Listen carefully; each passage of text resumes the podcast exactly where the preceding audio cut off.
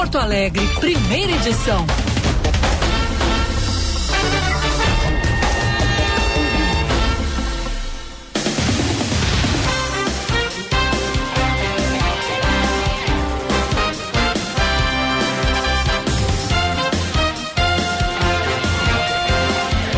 Nove horas vinte e nove minutos. Bom dia, bom dia. Estamos começando o Band News Porto Alegre, primeira edição desta segunda-feira. Hoje é dia 10 de abril de 2023. Seja muito bem-vindo, seja bem-vinda. Vamos juntos por aqui até às 11 horas da manhã. Atualização dos principais destaques do Rio Grande do Sul eu sou Gilberto Echauri e aqui ao meu lado está o Gia Costa, mais uma vez. Bom dia, senhor Gia Costa. Muito bom dia, senhor Gilberto Echauri. Tudo bem? Tudo certinho. Como é que foi de Páscoa, de fim de semana? Tudo bem? É uma Páscoa que dou início à campanha de prevenção contra a diabetes. Brincadeira à parte, né, Giba? Porque eu me passei demais nos doces, houve um certo de... descuido da minha parte, agora é. Um balde. Olha, o chute no balde foi tão, foi tão intenso que agora eu vou até fazer uns examezinhos para ver se tá tudo certo, sabe? Por garantia, Sim. mas por garantia, já era uma preocupação antiga, então agora a gente dá uma passadinha por, por questões de segurança ou prevenção, melhor dizendo, para ver se está tudo certo, né? Com esse check-up, esperar uns dois, três dias mais ou menos, esperar a glicose dar uma amenizada. É, aqueles ovos caseiros, né? Minha irmã acabou fazendo lá em casa, a gente fez um, uma, aquela famosa uni, aquela junção então colocamos em prática essa, essa correalização de ovos caseiros com mousse de maracujá por dentro, aí tu já viu, né? Nossa. Um incremento de doce muito pesado, apesar de o maracujá ser uma fruta leve, então Maracujá é bom demais. É bom demais. Ficou gostoso, mas acho que a questão do pós é o que mais preocupa, né? Especialmente para alguém que tem que, é, que tem o um apelido de formiga dentro de casa e ah, que é? aqui na Band News também, por estar sempre com um chocolatinho no bolso, já Olha chama aí, atenção. Então tem que a gente tem que começar a dizer agora coma com moderação toda vez que for falar de, de chocolate aqui na Band News. É, dá para se dizer é. que é isso. E aí, você ouvinte que está nos assistindo pela live, que está nos ouvindo, conta pra gente como foi a sua Páscoa, como foi o seu feriadão. Manda aí, o nosso WhatsApp é o 998730993. 51 é o DDD, 998730993. O Gia Costa vai ler os recados pela live e eu lerei os recados que chegam pelo nosso chat ali no YouTube. O João Souza, mandando mensagem. A Malu Gessel. Bom dia, Gilberto, amigos do Primeira Edição. Excelente semana para todos nós. E ela fez aqui a pergunta que muitos ouvintes também fizeram: de que é hoje que começa o programa novo? A gente anunciou que seria, né? Seria. Mas não é mais. Não é Vai. é mais. Ficou para dia 24. É isso aí. O pessoal quer saber, inclusive, como é que foi a tua Páscoa, viu, Giba? Pergunta que não quer calar aqui por parte da nossa audiência. Ah, foi bem tranquila. Passei com a família, Passei com comendo bastante chocolate. Eu, a patroa, sem exagero. pai, mãe. Não, sem exagero. Eu vou te dizer, cara, eu, eu gostava muito, muito de chocolate quando eu era criança, assim, até ali, adolescência. Depois, vou te dizer, cara, eu, eu viveria tranquilamente sem chocolate hoje. Gosto, claro, é, é saboroso tudo mais, é bom ter uma sobremesa de vez em quando, mas não, não é hoje um, um item essencial na minha geladeira, sabia? Olha só. Pois é. Por conta da academia, das demais é, atividades? aqui é academia, cara. Não tô fazendo. Ah, tem, parou? Tem que voltar, tem que voltar. Eu tenho que voltar também. É. Tô precisando de uma dupla. Olha aí, ó. Então fechou. Deixa eu mandar um beijo aqui pra Maria Eduarda Rabelo, nossa ex-colega de band, tá na audiência. Inclusive mandou uma fotinha aqui agora, dizendo que acabou o chocolate dela. Mandou uma foto, é tá, tá na nossa live. Inclusive, mandou aqui, nesse ou, exato momento, acabou já. Ou ela comeu muito rápido ou ela ganhou pouco chocolate. Boa pergunta. Eu acho que ela comeu rápido. É, acho que sim. Uh, então participe com a gente. É, faça como a Maria Eduarda Rabelo, mande pra gente aí como, como é que tá a situação do, do seu chocolate. Ainda tem? Você é daqueles que vai guardando para comer um pouquinho cada dia? É daqueles que come tudo é, numa tacada só? Manda aí pra gente, vai participando do nosso programa. Vamos nessa? 998730993. Vamos conferir a previsão do tempo? Band News. Tempo. Esta segunda-feira amanhece com tempo aberto em grande parte do Rio Grande do Sul. Em Porto Alegre amanhece com sol e sem previsão de chuva. As temperaturas variam de 18 a 30 graus. No litoral, em Tramandaí, o tempo está aberto com algumas nuvens no céu. Não há previsão de chuva e as temperaturas ficam entre 21 e 28 graus. Na região da fronteira em Uruguaiana, amanheceu com sol e a previsão é que o tempo fique seco ao longo do dia. As temperaturas ficam entre 18 e 31 graus. Na Serra Gaúcha, em Gramado, o céu amanheceu com sol e algumas nuvens. Não há previsão de chuva ao longo do dia, com temperaturas máximas chegando aos 26 graus. Da Central Band de Meteorologia, Érica Garda seu caminho. 9h34 e as informações do trânsito com a Janaína Juruá. Gilberto, eu volto a falar da terceira perimetral porque a tranqueira está começando já na Senador Tarso Dutra e segue por toda a extensão da Carlos Gomes no sentido ao centro de Porto Alegre. Entre a Protásio Alves e a Cristóvão Colombo, a Avenida Guete tem retenção, mas está fluindo um pouco melhor. Na Dom Pedro II, fluxo mais lento em direção aos bairros a partir da Cis Brasil, mas depois da Plínio, o trânsito já tem movimentação um pouco mais tranquila para os motoristas. Precisando renovar seu banheiro ou cozinha? No especial acaba acabamento da Leroy Merlin você encontra toda a solução para seu projeto, dos produtos à reforma. Venha aproveitar. Gilberto. Obrigado. Obrigado a Janaína. Hoje, no horário do nosso querido Josh Bittencourt, daqui a pouquinho, é, ela volta a atualizar o trânsito aqui pra gente na Band News FM. Bom, Gia Costa, Tá feliz que o Grêmio foi campeão estadual, ex-campeão? Não, o Voaden foi apito amigo, né, pro Grêmio. Fe até feliz, eu tô até feliz, Não, Foi o VAR. mas... Ah, também, um pouco. O Voaden não que... deu o pênalti no tempo normal. É, o Voaden foi camarada com o Grêmio demais, né, nessa arbitragem, assim, eu gosto, eu, lógico... Os estavam na bronca no final do jogo, porque o Grêmio tinha feito o, o 2 a 0 e aí o Waden foi lá, anulou e ainda deu uma falta na, na risca da área pro Caxias. Pois quase. é, rapaz, esse lance foi esquisito, né? Porque ele teve uma paralisação no meio, Giba, teve uma cobrança de lateral e depois seguiu. Pelo meu entendimento, quando tem uma interrupção no meio do lance, não tem mais como voltar. Acho que houve uma falha nisso, mas, mas tudo certo. 0 a 0 a 0 segue o jogo, ele me vencia. É, digo 0 a 0 0 a 0 numa, na expressão, né? Mas acho que o Grêmio fez por merecer. Eu não, não gostei da forma como foi conduzido. Acho que o Caxias também não, não merecia pelo menos ir para as penalidades, né? Que perdesse depois. O, o, o Caxias é, não fez a sua melhor partida, Não. né? É, é, jogou melhor em, em outros momentos do campeonato. é, do- na comparação com a final. Mas parabéns aí ao tricolor, parabéns a todos os gremistas. O Grêmio é ex-campeão gaúcho. Parabéns a todos. O Inter, daqui a pouco a gente vai trazer os destaques do da dupla Grenal. O Inter está se preparando para a estreia na Copa do Brasil, amanhã, às 8 horas da noite, contra o CSA. Daqui a pouquinho o Lucas Dias e o Diogo Rossi atualizam pra gente. Sabe que esse calendário do Inter tá, tá, tá agitado, né? Uma hora teve a interrupção agora por conta do gauchão, mas tá esquisito, né? A forma como ele foi modelado. Um dia, um dia na Libertadores, outra hora Copa É, do Brasil, já tudo em cima. competições, tá pensando que é. que ver até é onde vai coisa. nelas, né? E o elenco curto. E daqui a pouco começa o Campeonato Brasileiro, né? É semana que vem já? Domingão, já, Olha aliás, sábado já começa. né? Sábado já começa. Muito bem. Vamos aguardar. Eu gosto do Campeonato Brasileiro. Eu vou até ver jogo, qual é o jogo de estreia aqui, mas normalmente tem sido Naba contra Naba, né? N- Na primeira rodada. O Grêmio estreia contra o Santos, né? O Grêmio estreia contra o Santos em Caxias, no Alfredo Jaconi. Lembrando que o Grêmio foi punido no ano passado contra o Cruzeiro pela Série B. A torcida organizada do clube, uma geral, por conta de uma série de confusões. Aqui eu tô sendo redundante, né? Obviamente, porque é toda semana praticamente. É, por conta de uma questão envolvendo briga de torcida e outras confusões, é, a zona norte do Grêmio, no estádio, terá restrição em três jogos. Além, três jogos na arena, né? A contar esse agora que será no Alfredo Jaconi, em Caxias. O Grêmio tentou levar o jogo para por conta do confronto contra o ABC, acabou não sendo viabilizada esta situação. Então agora O tricolor vai para Caxias com torcida, depois volta na arena nos jogos seguintes e, cumprir a punição, pelo menos neste setor, né, que acaba sendo designado para organizada.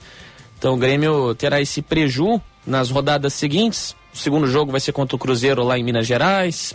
Mas nos outros jogos, agora não tenho o calendário do Grêmio em mãos aqui, estou buscando, inclusive.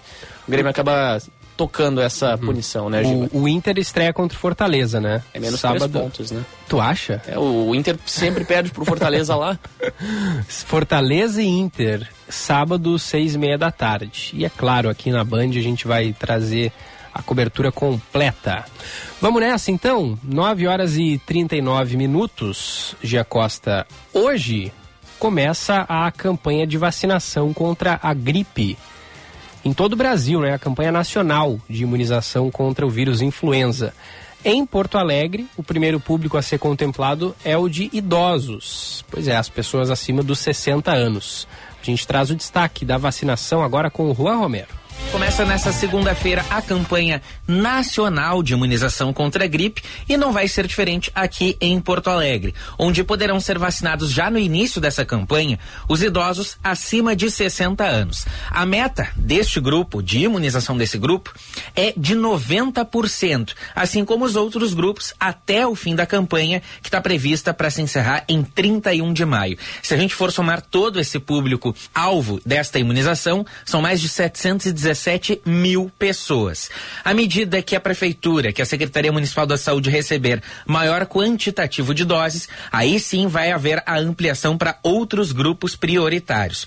Todas as unidades de saúde aqui do município vão ter a oferta de doses. Essas vacinas influenza trivalentes utilizadas aqui no Brasil são produzidas nesse ano pelo Instituto Butantan. A proteção delas é contra as cepas do vírus influenza A H1N1, AH3N2 e influenza B, que podem ser aplicadas junto de outras vacinas do calendário oficial do Programa Nacional de Imunizações. Então, começando justamente pelo grupo prioritário dos idosos acima de 60 anos, e assim que as vacinas forem chegando aqui à capital gaúcha, aí sim outros públicos vão poder ser inclusos nesta campanha de imunização. Além dos idosos, os grupos prioritários são os de crianças de seis meses a menores de seis anos de idade, as gestantes, as puérperas, os professores do ensino básico e superior, os povos indígenas e também os trabalhadores da área da saúde,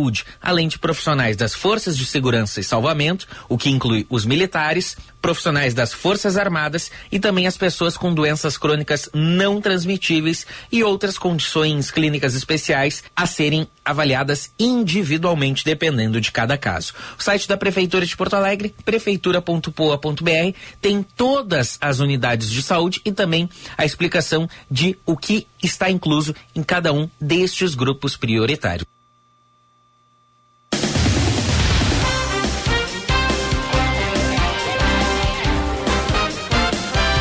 Valeu, valeu, Juan Romero, 9 e 41 atualização das manchetes. Suspensas na semana da Páscoa para não atrapalhar o comércio, as obras do quadrilátero central em Porto Alegre vão ser retomadas nesta segunda-feira nas ruas Vigário José Inácio e Marechal Floriano. Em razão das intervenções, a Marechal Floriano Peixoto passa a ter bloqueio total no trecho entre Andradas e a Salgado Filho. A área fica restrita à circulação de pedestres e o acesso local a General Vitorino vai ser liberado pela rua Vigário José Inácio na contramão. Os trabalhos seguem o cronograma previsto pela Secretaria Municipal de Obras e Infraestrutura. De acordo com a pasta, as bancas de floristas entraram em fase de conclusão e devem, em breve, ser entregues aos comerciantes. Após o ataque em uma creche que terminou com quatro crianças mortas, os alunos da rede municipal de Blumenau, em Santa Catarina, entram em férias. A ideia é que, no retorno às aulas, todas as escolas da cidade contem com segurança privada. Em Joinville, também em Santa Catarina, o professor da rede estadual, que manifestou apoio ao atentado na creche Cantinho Bom Pastor, foi afastado das aulas e será monitorado por tornozeleira eletrônica. A denúncia foi feita por alunos e o suspeito suspeito que será investigado por apologia ao crime está proibido de se aproximar de qualquer colégio, seja público ou privado. A China cercou totalmente a ilha de Taiwan nesta segunda-feira com navios e aviões de guerra e munição real durante o terceiro dia de exercícios militares na região. O cerco e a artilharia pesada elevaram a tensão. Os Estados Unidos reagiram e anunciaram ter feito manobras com um destroyer em uma zona marítima no sul da China. Já os exercícios realizados pelas Forças Armadas chinesas ao redor de Taiwan foram os últimos de uma série de três que Pequim faz desde sábado. O ato é uma reação à viagem que a presidente de Taiwan fez na semana passada aos Estados Unidos e em Belize e Guatemala, os únicos na América Latina que reconhecem a ilha como país.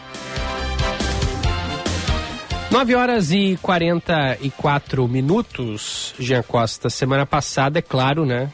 E essa semana também toma conta do noticiário o caso e a repercussão do caso lá da creche em Blumenau, né? A Cantinho do Bom Pastor. Um dos casos mais.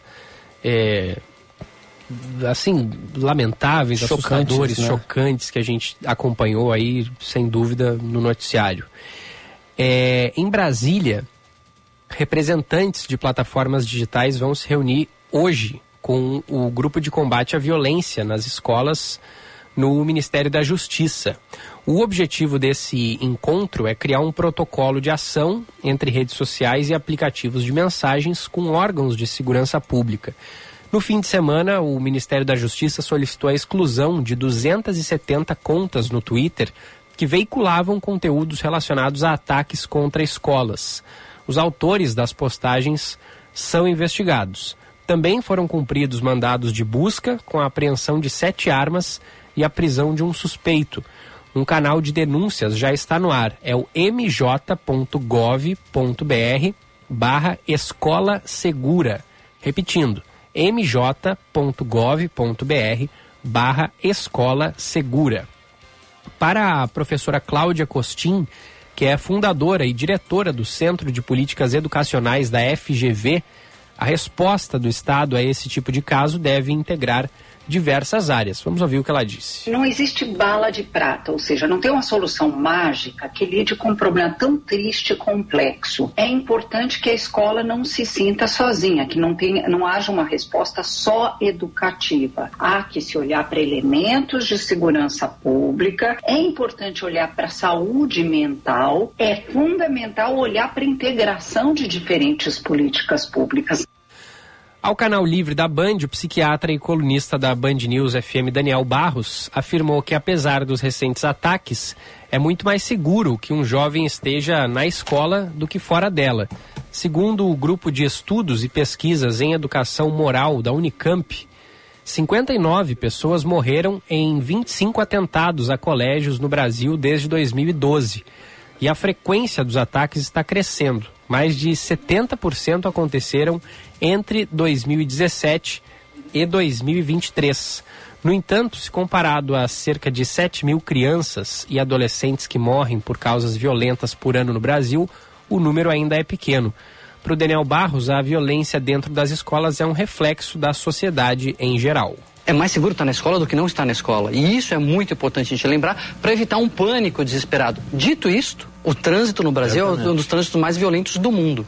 Uh, o Brasil é um país que tem mais uh, feminicídio do mundo, é um país que tem mais violência contra minorias do mundo. É, o, o Brasil é um país violento. Então a escola é violenta como reflexo da violência do nosso país. O especialista em educação Alexandre Schneider destaca que a sociedade está passando por duas grandes mudanças, uma estrutural e a outra conjuntural. Ex-secretário municipal em São Paulo, ele acredita que a escola precisa trabalhar para encontrar um equilíbrio na educação dos alunos. A escola, ela precisa olhar mais para o comportamento dos seus estudantes do que, eventualmente, até mesmo para a questão do se está aprendendo matemática, se está aprendendo língua portuguesa, etc. Isso tudo é relevante, tem que ser feito. Mas uma coisa não existe sem a outra. Esse desequilíbrio, ele vai prejudicar o desenvolvimento desses estudantes. Importante, né? O que ele disse, que a, pessoa, a escola precisa focar mais no comportamento né, de seus alunos. Focar em, em, observar, em analisar sinais, porque sinais são dados. Né? É claro que nesse caso aí da, da cantinha do Bom Pastor foi um, um agente externo, né? Por dizer assim. É não era um aluno que cometeu o ataque. Mas em vários outros ataques a escolas, na maioria deles inclusive, são de fato é, alunos ou ex-alunos, né? Que, que ingressam na instituição e cometem esses atos, né? Essa, essa, essa violência toda. Mais cedo, Jean, há pouco aí, o, o, um pouquinho antes da gente entrar no ar com o programa, é, uma ouvinte nossa mandou mensagem relacionada a esse tema, né? Exatamente, Gilberto. E é uma preocupação que vem tomando conta, né? Tanto nas redes sociais quanto no cotidiano da população. Ela coloca aqui que vem através deste veículo de comunicação relatar meu receio, que circula nas redes sociais, ameaças de ataques às escolas, que a filha dela é professora de escola pública e ela espera que a polícia encontre essas pessoas que assombram as escolas, né? Pedindo ajuda a gente, porque a população está muito preocupada, a preocupação é grande. Ela, inclusive, agradece se a gente puder dar uma luz. E falando em dar uma luz, Giba, é, tem uma situação que está chamando a atenção no município de Alvorada, minha cidade, aqui na região metropolitana, que é uma notícia que está circulando, com alguns áudios, inclusive de familiares preocupados por conta de algumas mensagens envolvendo possíveis ataques a escolas do município, ou ataques que seriam realizados entre hoje e amanhã, possíveis questões que seriam praticadas ou por ex-alunos ou por alguma outra pessoa nestas escolas. A Secretaria de Educação do município me enviou agora há pouco uma nota relacionada a este fator. A Prefeitura de Alvorada também me enviou essa mesma nota. Eles dizem que, em relação a essas supostas ameaças de ataques nas escolas do município, a administração já está tomando as medidas de segurança necessárias. Como reforço, estamos trabalhando em um conjunto, em conjunto com a Guarda Municipal e a Polícia Militar para redobrar a atenção no entorno das instituições. Pelo menos duas escolas seriam alvo destes, destes possíveis ataques, né, do que, do que tem circulado na, no município aqui da região metropolitana. A nota ainda diz que, além do apoio da, na, da Brigada Militar, Reforçamos a segurança interna, bem como o monitoramento através de câmeras de segurança em todas as unidades. E a nossa equipe está atenta e tomando as medidas preventivas necessárias para que nossos alunos e colaboradores sintam-se seguros para frequentar o ambiente escolar. Informamos ainda que as escolas estarão atendendo normalmente e, como medida de segurança, será somente permitida a entrada de alunos e funcionários da mesma. Ressaltamos que nossas unidades são ambientes seguros para o acolhimento dos nossos estudantes e estamos trabalhando efetivamente para manter o clima de tranquilidade necessário para o bom andamento das nossas atividades pedagógicas. Este boato começou a circular ainda ontem à tarde. É, eu recebi hoje ele pela manhã no meu, no meu celular pessoal. Também recebemos aqui na programação da Band News. A gente checou, portanto. É, não há uma confirmação, mas é claro, a Guarda Municipal, a Brigada Militar, a Prefeitura estão reforçando já a segurança, especialmente destas duas escolas que são citadas em áudios e que também são mencionadas em mensagens de texto que estão circulando em redes sociais. Facebook é uma delas, então, portanto, acaba chamando a atenção, né? Inclusive uma das postagens, Giba, é, de um cidadão ou de uma cidadã dizendo que amanhã, hein, tô avisando, vou ir em todas as, as escolas da região algumas imagens de facão, de faca, né, de um revólver também. Mas se isso é fato verdadeiro ou não, de qualquer forma, a prefeitura já está tomando previdência para impedir qualquer situação mais, mais de maior gravidade. É, mas que chama a atenção por conta da preocupação, chama. E claro, a gente reforça por aqui, as ações já estão sendo tomadas, é, mas fica, né, um, recado, Sim. né, por conta de todo o perigo desta situação. É, não, sem dúvida, sem dúvida. E quanto à mensagem aí da, da ouvinte mais cedo, né, é, é preciso é, chegar até a, a, esses relatos, né, precisam chegar até as autoridades, precisam chegar até a polícia, porque vem aumentando desde desde aquele ataque à, à escola de, de São Paulo, é, ou seja, foi o penúltimo ataque a escolas que a gente teve, é, que a professora morreu, que o aluno esfaqueou é, alunos e professores e a professora morreu, vem aumentando muito esses relatos, essas ameaças de, é, de ataques a escolas, não só no Rio Grande do Sul, mas no Brasil todo. Inclusive, tivemos na semana passada aquela ameaça no Colégio Maria Imaculada, né? Sim. De, de, de um aluno que não estava é, matriculado, saiu correndo, pulou o muro, foi embora e depois apareceu uma mensagem no banheiro dizendo que ele voltaria armado, né? No dia 11 ou no dia é, 10, né? É, exato, exatamente. Então é preciso levar essas, esses relatos, esses, essas ameaças às autoridades. E a gente torce né, para que seja reforçada a segurança, isso está acontecendo, mas infelizmente não tem como colocar é, um policial em cada escola, ou um policial na porta de cada escola. Vai, falta gente, né? Infelizmente é, esse é o problema.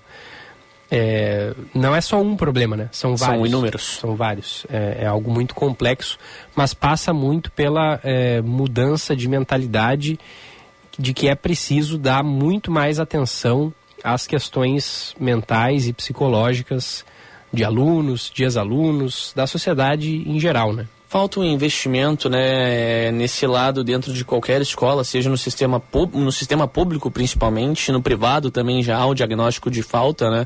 Que também é consequência, né? O pessoal pensa muito nesse sistema de educação onde se valoriza muito a nota e não se valorizam as pessoas. É, eu particularmente sou contra né, essa questão da valorização da nota. Eu acho que não é isso que determina o aprendizado de alguém, muito menos a formação de uma pessoa. Embora a gente trabalhe para isso em qualquer método de ensino aqui no Brasil e em qualquer outra parte do mundo, né? Mas é um ponto, né, Giba?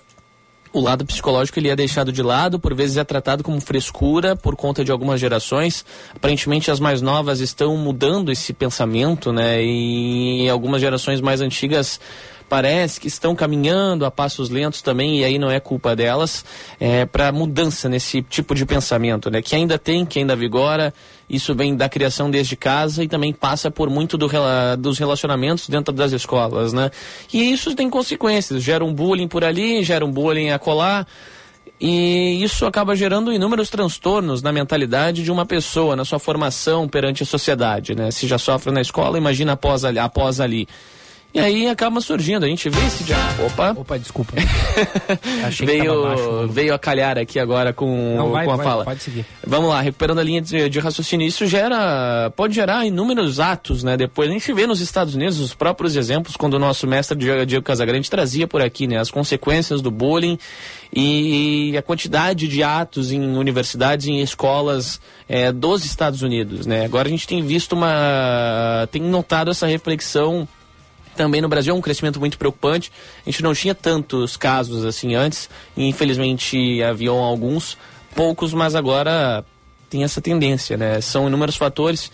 E também é outro ponto importante, né? Não que agora outras emissoras aderiram, a Band também, de não dar o nome destes criminosos que cometem esses atos para não inspirar outras pessoas, né? Porque tem que é isso que eles querem causar, eles querem criar esse tipo de Exato. coisa para ficarem marcados na história e inspirarem outros a realizarem seus mesmos feitos nojentos e doentios. É, é lamentável, né? Eu, a gente fica muito impactado com tudo isso que aconteceu e toda essa, essa repercussão também é maçante, também é, é pesada.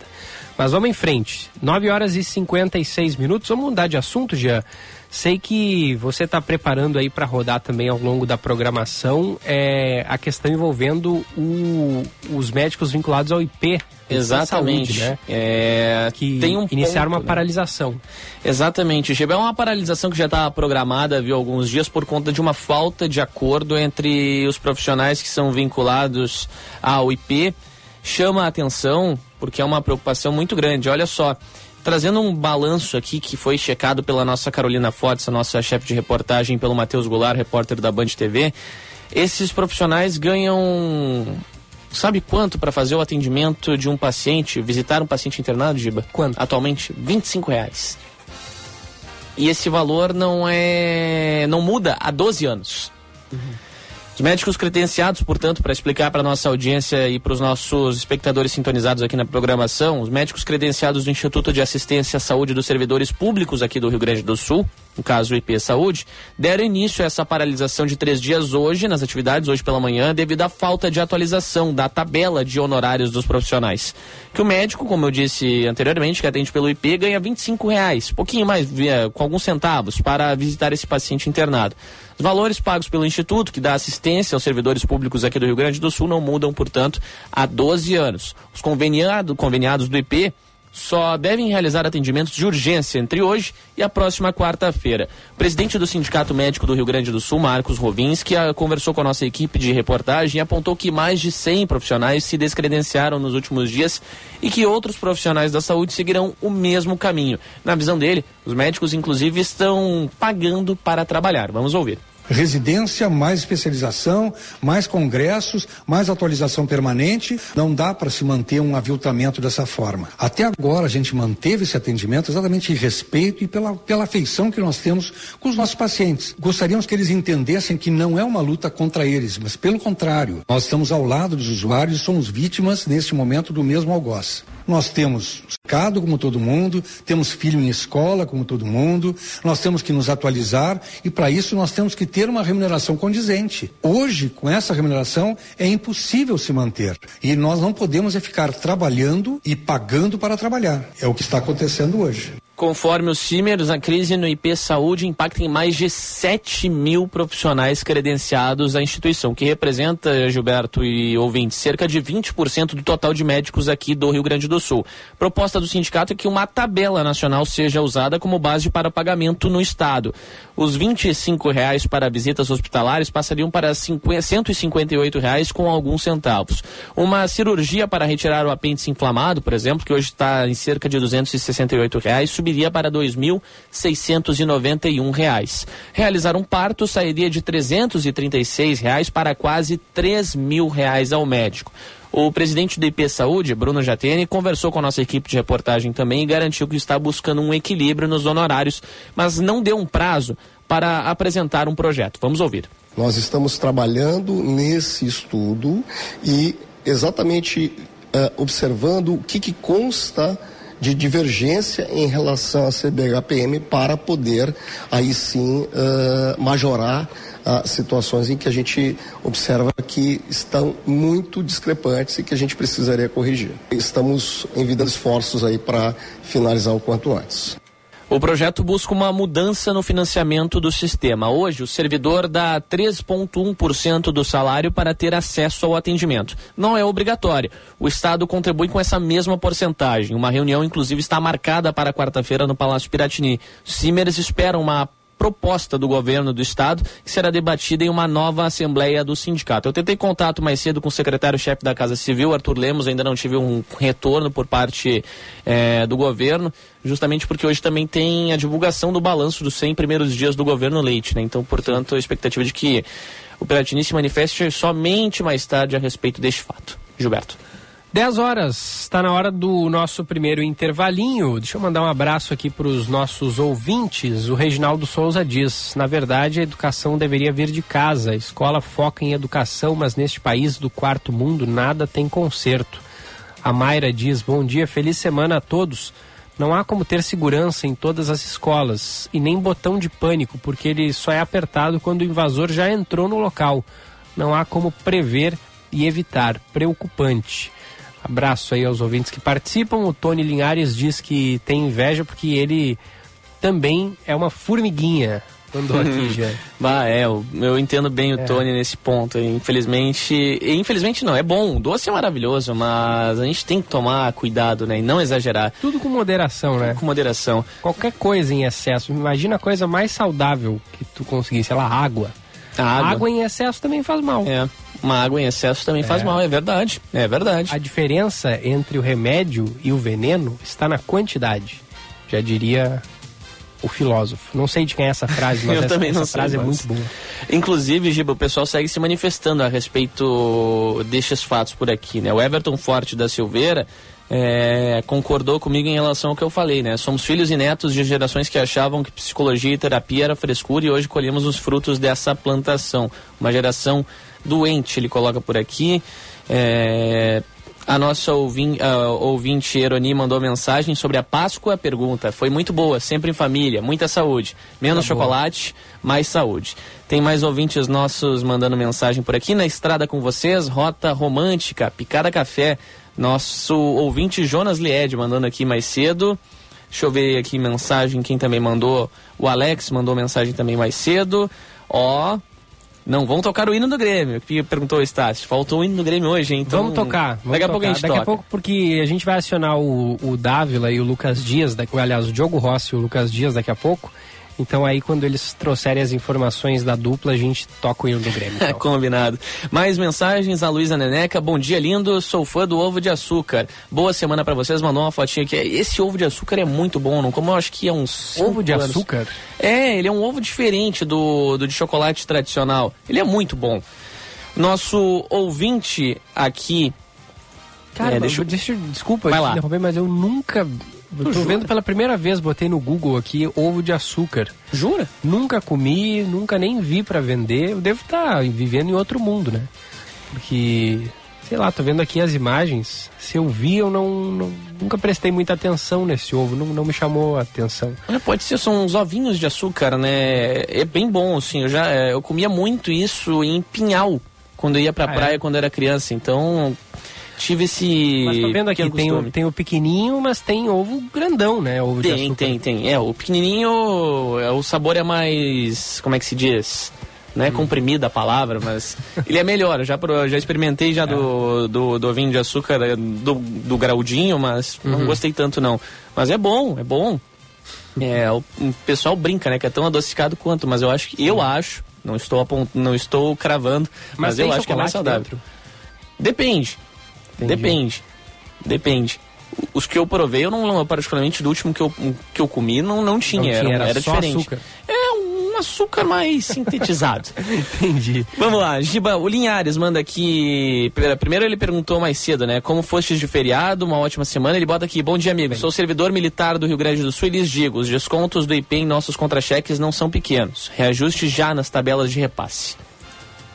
Olha aí. E tem, o- tem ouvinte falando sobre o ovo de açúcar aí, né? Tem, tem, tem. A... Tem mais de um, inclusive. Ovo de açúcar tem no mercado público de Porto Alegre. A Luísa bota aqui, inclusive, vale um pulinho. Ovo de açúcar ganhávamos quando criança. Eram pequeni... Era pequeninos. Lembrei da infância ao mencionarem ele. A Márcia coloca por aqui. E é bom, né, Márcia? Olha, a Luísa também há de concordar. É bom mesmo. Abraço, abraço a todos. Sigam participando. 10 horas e 5 minutos. A gente vai a um rápido intervalo e já volta aqui no primeira edição.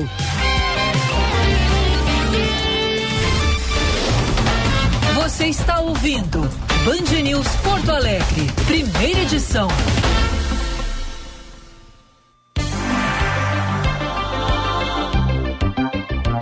Você sabia que os vírus influenza, causadores da gripe, sofrem mutações de um ano para o outro?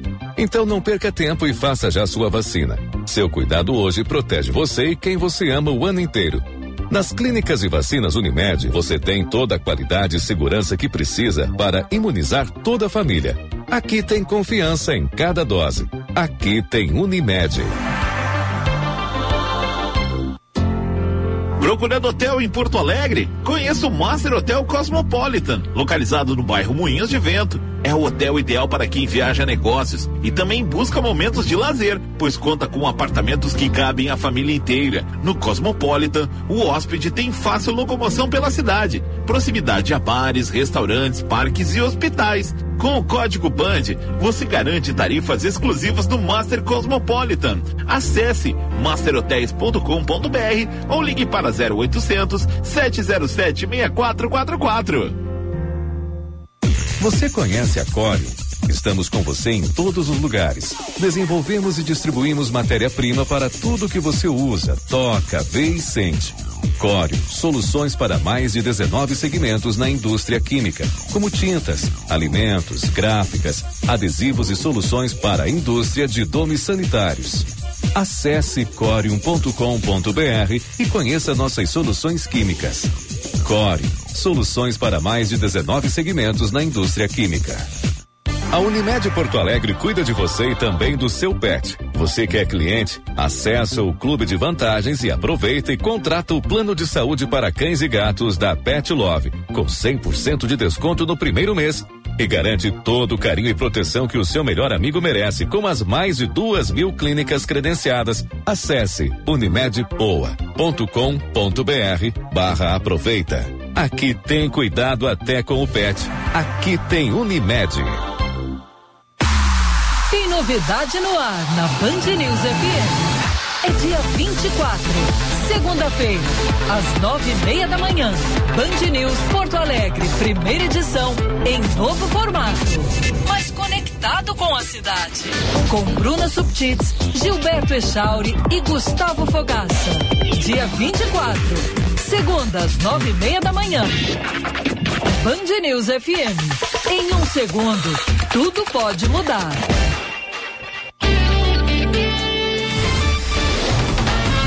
Você está ouvindo Band News Porto Alegre, primeira edição.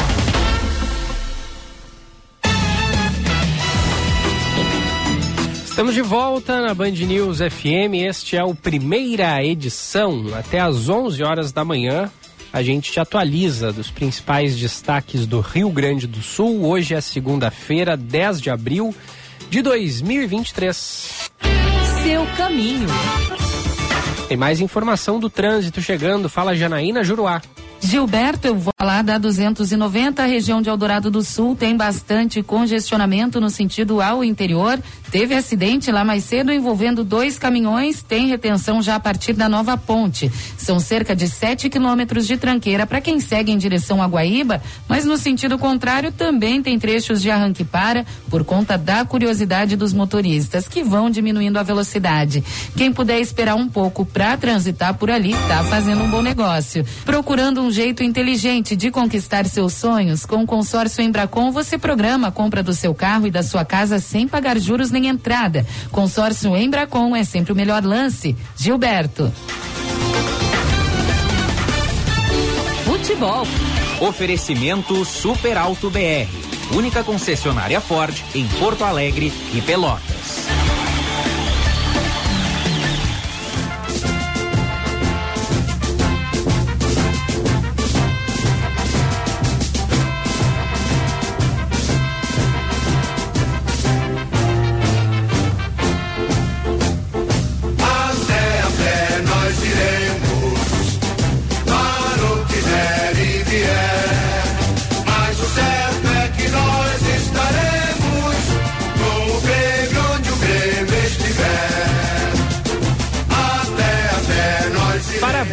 À torcida do Grêmio. Tricolor é hexacampeão gaúcho. Hexacampeão, hein? O Grêmio, se eu não me engano, Gia, tu que é torcedor gremista, pode nos lembrar. Mas teve uma vez que o Grêmio foi heptacampeão, né? Acho que foi lá nos anos 60, né? Eu acho que o Grêmio foi hexa, se não me falha a memória, e depois o Internacional foi hepta. Foi um atrás do Eu- outro. eu, o Inter. eu, eu sei que o Inter foi octa. Acho que, é, Então acho que o Grêmio foi hepta. Eu acho que o Grêmio foi. É verdade, o, In- o Grêmio foi hepta. Foi o primeiro nos anos 60, depois nos anos 90. É, o Grêmio foi hexa uma vez, depois. é, na verdade são três, né? Se a gente considerar o, o hepta que teve nesse meio do caminho. O Inter só não foi Enia porque o Grêmio, com aquele gol do André Catimba, é, o gol histórico do, do André Catimba, impediu é, que o Inter conquistasse o Enia campeonato. Mas é um ponto, né, Giba? Parabéns, parabéns à torcida gremista. Metade do Rio Grande está em festa. E o Diogo Rossi atualiza as informações do tricolor. Com o hexacampeonato estadual, o Grêmio se reapresenta nesta segunda-feira visando o duelo contra o ABC, na quinta pela Copa do Brasil. É a terceira fase da competição e o tricolor joga a primeira partida fora de casa. A segunda-feira marcará também o exame da situação do lateral esquerdo Reinaldo, que sentiu uma lesão no colateral do joelho o atleta pode ser desfalque para a sequência de 2023.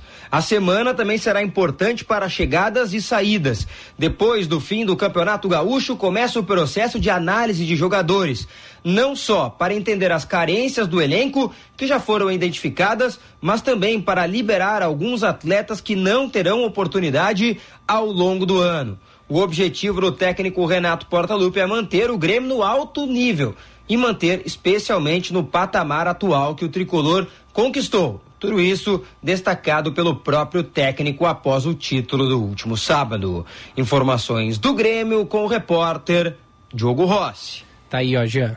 Lá em, em- nos anos 60 mesmo. O Uhum. Grêmio foi heptacampeão. 62, 63, 64, 65, 66, 67 e 68. Depois o Inter em- e- emenda uma sequência, né? Até 76, depois 77 vem o Grêmio e acaba impedindo, né, o N campeonato. Isso, exatamente, exatamente. Eu acho também, aí tem que buscar aqui, que em, nos anos 90 o Grêmio foi hexa de novo.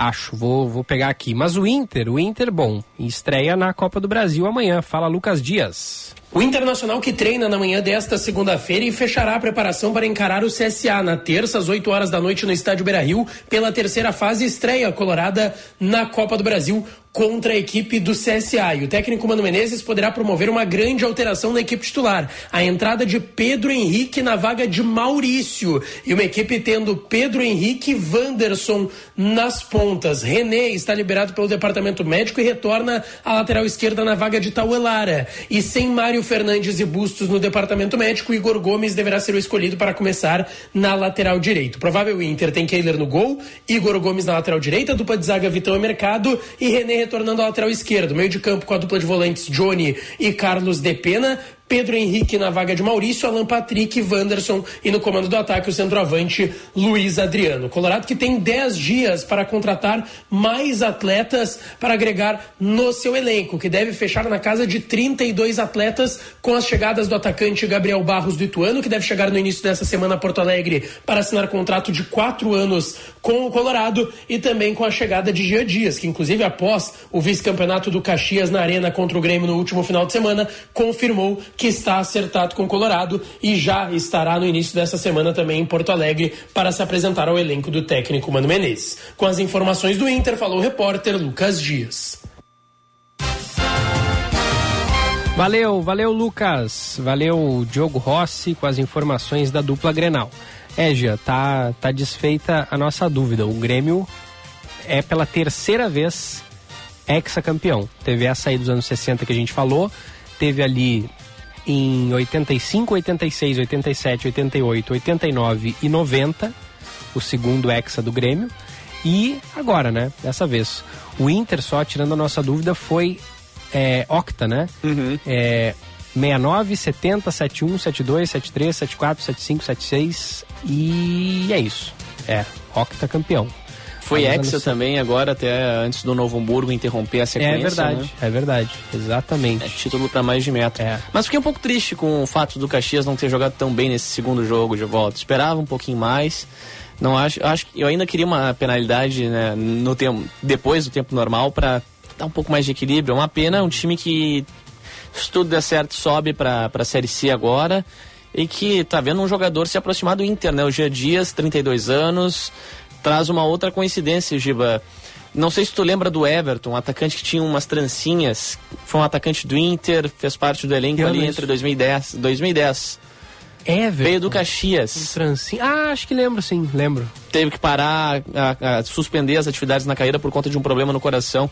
Coincidência ou não, o Inter contratou um atacante vindo do Caxias depois de um estadual num ano que foi campeão da Libertadores, né? É Quem verdade, sabe aí no raio não cai duas vezes no mesmo lugar e a Libertadores se desenha pro Internacional. Quem, sabe, né? Quem sabe. É, é, é muito de momento, né? O- o- eu lembro que o Inter, em 2010, é, fez ali a primeira parte da Libertadores com o Fossati de técnico. Daí teve a parada para a Copa. E mesmo o Fossati tendo se classificado para semifinal, né? O, a direção optou pela, pela demissão dele. E aí veio o Celso Rotti, comandou o time nos dois jogos contra o São Paulo na semi, depois na, na- nos dois jogos da final contra o Chivas e, e acabou saindo campeão. É muito de momento o futebol e a Libertadores ela, ela dá margem para isso, né? Porque é, os, os confrontos muitas vezes são, são distantes um do outro. Então, se naquele momento, naquela semana o time está embalado, pode ser que tenha um resultado positivo mesmo não tendo é, vindo bem antes, né? Eu acho que o Fossati seria campeão daquela Libertadores? Giba. Eu acho. É, o pessoal criticava muito ele pela metodologia, pelo fato de fumar também no, na casa mata, né? Até nos treinamentos, ele dava o treino com cigarrinho ali. É verdade. E aí o pessoal criticava muito essa postura. E também já tinha aquele preconceito xenofóbico, né? Que, que uma É, grande parcela aí, inclusive de colegas nossos de outras emissoras da área esportiva, acabavam implicando. Mas acabou saindo. O Roth veio, que bom que conquistou a Libertadores, mas o Roth tem na carreira aquele marco negativo que eu prefiro não falar em relação ao final do ano de 2010, né? Mas quem sabe agora com, com o Mano Menezes aí a coisa se reorganize ou se o Mano não. Qual é o, o ato? É importante esclarecer as coisas para os ouvintes Aí, que ó, nos tá aí acompanham. um corneteiro de plantão, Pode falar, né? é o Mazembe. Ah, o Mazembe, o Mundial de Clubes. Só para deixar claro aqui Só pra na- deixar na- claro. Só a- pra lembrar, né? O Eduardo veio até de azul. Tá feliz, Eduardo? Não, eu, eu não tenho nada a ver com minha escolha de, de roupa hoje. Não, Não, é futebol por acaso. não. Tava no Graças Uruguai. a Deus eu não acompanho futebol. Eduardo Carvalho que estava no Uruguai acompanhando com a família de Luiz Soares o título do Campeonato Só, Estadual. só se com- fala de uma coisa no Uruguai. Do homem, né? Do pistoleiro, não tem jeito. Tem jeito, os caras. Na tela da do- Band, é, 10 para 7 da noite, a reportagem completa com o Luiz Soares, a família dele comemorando o título. no Exatamente, exatamente. A gente fez aquelas, a- aqueles, aquelas reportagens especiais que é como uma pequena família do interior do Uruguai acompanha o Grêmio por conta do Soares. Mentira, não foi isso que eu vou fazer, mas gostaria, tá? Seria legal, né? E aí, Eduardo, tem informação séria pra gente? Bom dia. Bom dia, bom dia para vocês, para todos que nos acompanham. Tem sim, a gente fala de muita movimentação nas estradas, especialmente nessas épocas de feriado. Agora a gente teve a Páscoa, por exemplo, e a Polícia Gaúcha agiu com muita força nesse- com esse foco. As equipes de investigação do DENARC, que é o Departamento de Narcotráfico, que a gente traz inclusive várias vezes aqui na Band News FM, fizeram uma ação específica Praça de Pedágio de Gravataí. Eles receberam uma denúncia de que drogas estavam chegando de outros estados para serem comercializadas aqui no Rio Grande do Sul. E o detalhe, o curioso dessa história é que os entorpecentes estavam dentro de um caminhão do Sedex. Aquele caminhão enorme, amarelo, chamativo do Sedex, escondia entorpecentes porque o caminhoneiro, o homem que fazia o transporte, recebeu 4 mil reais de uma facção para trazer 32 quilos de cocaína pura e 28 quilos de crack, ou seja, 60 quilos de drogas que vinham para o Rio Grande do Sul, foram interceptados pela polícia na estrada, estavam dentro de um caminhão de uma transportadora, do SEDEX, e a polícia agora eh, segue essa investigação. Claro que a participação do SEDEX como um todo, da transportadora, é investigada, mas a polícia não encontrou nenhum indício de que há participação da empresa. O que a polícia levantou é aquele esquema que a gente já conhece de mulas. Pessoas que são contratadas é, por um valor é, normalmente muito baixo, 4 mil reais, perto do que essa droga vale, é um, é um valor baixo, né? um valor relativamente baixo. E que fazem essa entrega para cá. Então o motorista foi preso em flagrante, a polícia apreendeu as drogas e agora a investigação segue porque já há indícios de que as facções gaúchas estão atuando em conjunto, numa espécie de consórcio para trazer esses entorpecentes, especialmente dos países produtores. Aí a gente está falando Bolívia, Peru, Paraguai e também de outros estados, como por exemplo Santa Catarina. Então tem essa preocupação grande com os entorpecentes que vêm para cá, porque eu conversei mais cedo com o delegado Gabriel Borges, ele me explicou que quase assim, ó, 100% das drogas vendidas aqui vem de fora, não é produzida aqui no Rio Grande do Sul. É cocaína e crack, né? Cocaína e crack. Inclusive, a gente trouxe aqui nas últimas semanas algumas apreensões grandes de crack. A polícia tem focado bastante nesse tipo de entorpecente, né? Causa muitos prejuízos, dependência, enfim. E o curioso é essa imagem, né, Gilberto? A imagem que quem está nos acompanhando agora não, não vai conseguir ver na tela, mas. Vou botar, vou botar Vai na botar na tela. tela agora. É uma imagem de um caminhão do Sedex, um caminhão absurdamente chamativo, porque ele é totalmente amarelo, ele é enorme, é, tem o logo da empresa, então de fora parece um caminhão normal, parece uma transportadora. Mas foi o alvo das equipes ah, do Denarc na manhã de hoje, até porque, enfim, era o, o foco. Aí a gente tem as imagens, né, Gilberto? Sim, tá, É, aí- tá aí na tela. Tá na tela aí o caminhão. Esse foi o alvo da, da operação da polícia, da apreensão da madrugada, domingo de Páscoa. Só para explicar para quem está nos acompanhando, na parte de trás, na parte da, da caçamba, onde está a carga legal que é trazida pelo SEDEX, tudo inalterado. Segue fechado por ali, não tinha nada, mas no banco do motorista, no banco ao lado, no banco do passageiro, tinha duas caixas, que é uma maneira até de não chamar atenção, porque esses veículos eles são vistoriados muitas vezes, PRF, enfim, mas na caçamba, né, que é onde está a carga. E aí o motorista, nesse caso, ele levou a droga ali no banco do passageiro. Então, um, caso curioso e que realmente chama atenção pelo, pelo, por esse caminhão gigantesco que trazia drogas para cá, né, Gilberto? Sem dúvida. Bom, obrigado, Eduardo. Linha aberta para ti. Qualquer nova informação, atualiza aí pra gente. Valeu, combinado. Se quiserem falar de futebol também, pode me É, né? chamar. Aí. Aproveitando- tu tá, tu tá disponível Eu vou falar de aproveitar o futebol, né? gancho, a gente estava falando há pouco sobre a questão de segurança nas escolas, hoje no Band Cidade a gente deve ter algo relacionado a isso também, né, Dudu? Sim, a gente acompanhou, né, Gia, trouxe mais cedo na rádio, eh, várias escolas estão amanhecendo hoje, de- amanheceram hoje de uma maneira diferente, com muitos policiais, um reforço no policiamento. Isso é decorrente daquelas ameaças que foram recebidas nas últimas semanas, tem a ver com o que a gente acompanhou em Blumenau, com aquele, com aquele caso chocante, enfim, que aconteceu, também com aquela história de São Paulo. Então, hoje, segurança reforçada em várias escolas do Rio Grande do Sul. A gente vai tentar eh, conversar com o pessoal da Brigada Militar, com pais de alunos e também com especialistas na área para entender o que se pode fazer nesses casos, como prevenir esses ataques, de que forma evitar que isso aconteça e de certa forma prever esse tipo de crime. Então hoje a gente já tem essa movimentação diferente, tem nota da, prefe- da prefeitura de Alvorada falando sobre isso. Aqui em Porto Alegre várias escolas com policiamento reforçado, a Brigada Militar está nas ruas para coibir esse tipo de crime. Então 10 para 7 da noite a gente deve ter um material completo sobre, sobre esse tema. Valeu, valeu Eduardo. Valeu. 10 horas, tri... 10 horas e 23. 10 e 23. Agora 24 graus. A temperatura aqui no Morro Santo Antônio, zona leste de Porto Alegre. Ó, a Mayra disse que havia para vender ovos de Páscoa de pudim. Não há o que não haja. Inclusive, eu vi um vídeo lá no Instagram, já chamo aqui o pessoal pra, pra te seguir, pra me seguir por lá também. É, eu vi um vídeo de um desses ovos caseiros de pudim. É eu, não- mesmo? eu não sou muito fã de pudim, tá? Mas parecia algo dos deuses, algo feito por divindades, de tão, de tão bonito Tão que bonito. ficou no vídeo. É, dá, dá vontade, dá vontade. É cada invenção ultimamente que o ser humano faz em relação à gastronomia que, que tu fica pensando, pô, ah, é, tá ao, nosso supera, alcance né? e aí o pessoal vai lá e se supera, né? É. É, impressionante. É verdade. O Reginaldo disse que ganhava ovo de açúcar na infância porque era mais barato. A Nia Marques, ovos de açúcar são muito antigos, alguns muito elaborados com detalhes lindos, com sabor de hortelã ou baunilha. Tá aí, ó. Preciso provar um, um ovo de açúcar porque nunca comi. Mercado nunca público. vi nem comi e agora só ouço falar. só a partir de hoje aqui na Band News. Abraço aos ouvintes que participam. E aí no WhatsApp tem mensagem? Tem mais mensagem chegando aqui. O nosso ouvinte, o Nilson, mandando mensagem aqui, dizendo que esse ano não. É, recla- reclamando por aqui da, da- hum, Ele é colorado, né? Tava mandando mensagem por aqui. A Neuza mandou mensagem também. Bom dia, e Jean. Ovos de açúcar são coloridos com desenho. são coloridos, com desenhos. É do meu tempo. Anos 70. E era muito bom. Os de ca... ou casca de ovo com amendoins também. É, o casca de ovo com amendoim também é tradicional. Também é, tradicional. É, é bom também. É bom também.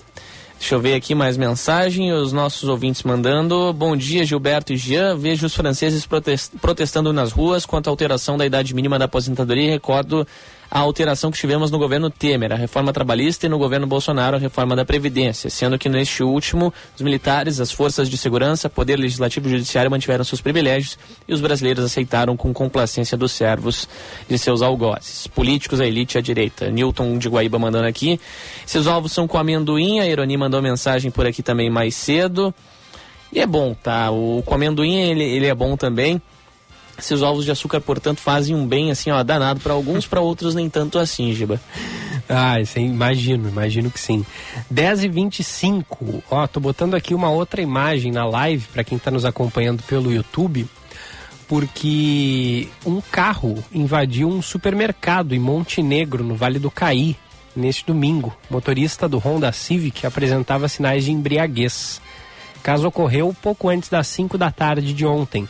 Além dos estragos na parte interna do estabelecimento, uma das portas de vidro ficou totalmente destruída. O supermercado fica na rua José Luiz, na área central do município. Segundo a Brigada Militar, o motorista de 35 anos se negou a realizar o teste do bafômetro. Ele foi encaminhado à Delegacia de Polícia Civil de Montenegro e liberado após pagamento de fiança. Os proprietários do local calculam um prejuízo de cerca de 90 mil reais. O supermercado estava aberto. Felizmente ninguém se feriu. Tá aí a imagem para você que está vendo na live.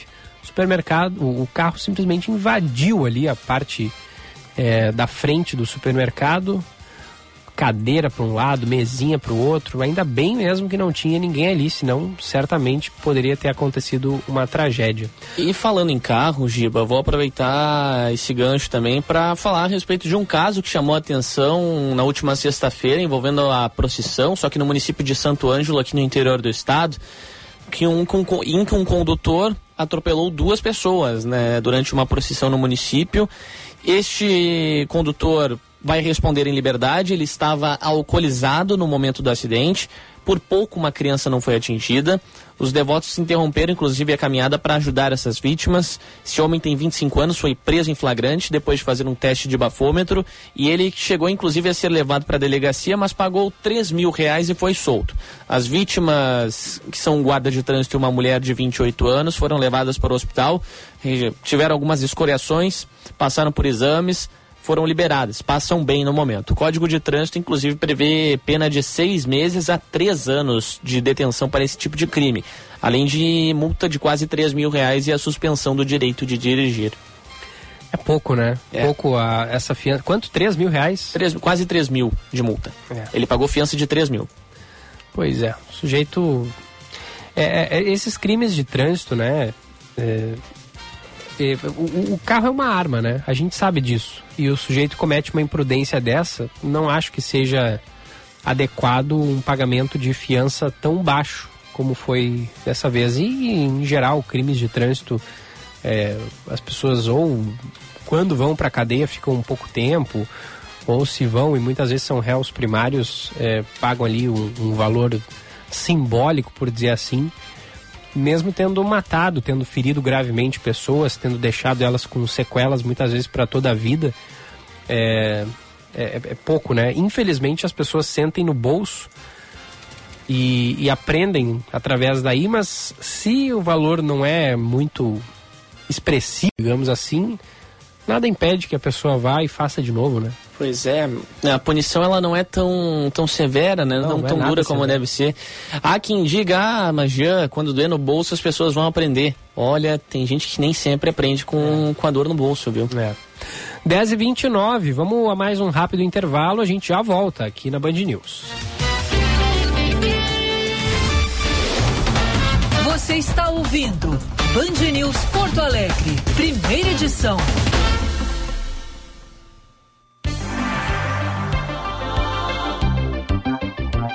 Você sabia que os vírus influenza, causadores da gripe, sofrem mutações de um ano para o outro?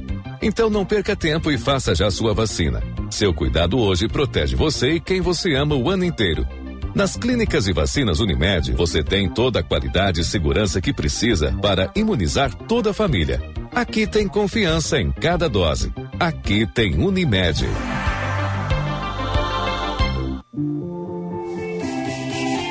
Quem é associado do Cindy Lojas Porto Alegre tem plano de saúde a partir de R$ reais por mês. É o melhor custo-benefício para empresários, familiares e funcionários com os planos Unimed, CCG e Poaclin. Quer saber mais? Acesse o site cindylojaspoa.com.br. Cindy Lojas Porto Alegre, a melhor solução para o teu negócio.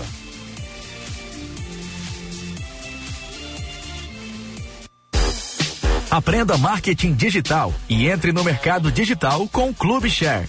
O Clube Share possui mais de 100 cursos para você se qualificar. São cursos, formações que irão te ajudar a aprender sobre marketing digital com os melhores profissionais do país. Saiba mais em tudodeshare.com.br ou no Instagram arroba tudodeshare. Não fique para trás, invista na sua qualificação.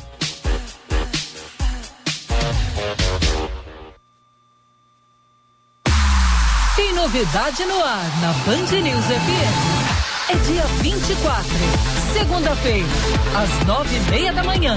Band News Porto Alegre, primeira edição, em novo formato. Mas conectado com a cidade.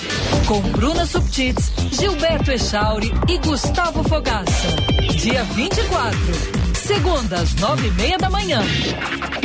Band News FM. Em um segundo, tudo pode mudar.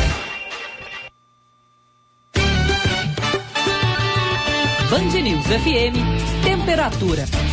Oferecimento Cindy Lojas Porto Alegre. Inspiração para transformar o varejo. 24 graus, 4 décimos.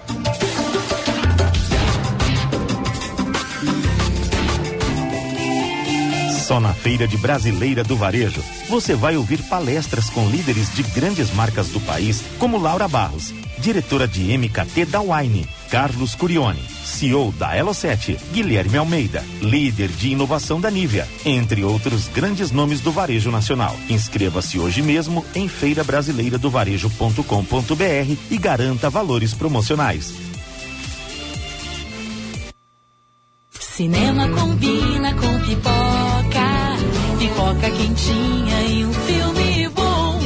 Filme tem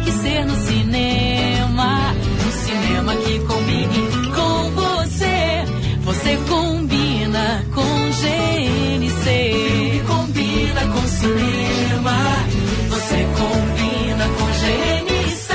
GNC. Todas as sensações do cinema.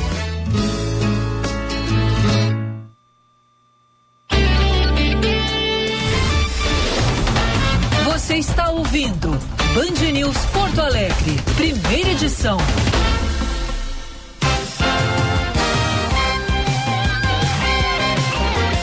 De volta, de volta na Band News FM, 10 horas e 33 minutos. Céu parcialmente nublado aqui no Morro Santo Antônio, zona leste de Porto Alegre, 24 graus e 4 décimos. Seu caminho. Tem mais informações do trânsito com a Janaína Juruá. Gilberto, trânsito na capital tem movimentação mais tranquila nesse horário, fluxo mais intenso na Avenida Cis Brasil, principalmente no sentido ao centro, antes do viaduto Obirici. Nesse trecho, se o motorista preferir a Avenida Sertório, tá fluindo melhor. Protásio Alves também tem alguns pontos de retenção, mas sem maiores problemas, de acordo com o EPTC, sem registro de acidentes graves. Destaco ainda a BR-290, segue o congestionamento por lá entre a Ponte do Guaíba e o bairro Industrial. Região de Eldorado do Sul está trancada por conta de acidente envolvendo dois caminhões mais cedo, isso no sentido a Guaíba. A Prostifim Gotas Prostáticas é para você que está com dificuldades, queimação, dor ao urinar e sensação de bexiga cheia. Adquira hoje mesmo suas gotas prostáticas nas melhores farmácias. Gilberto.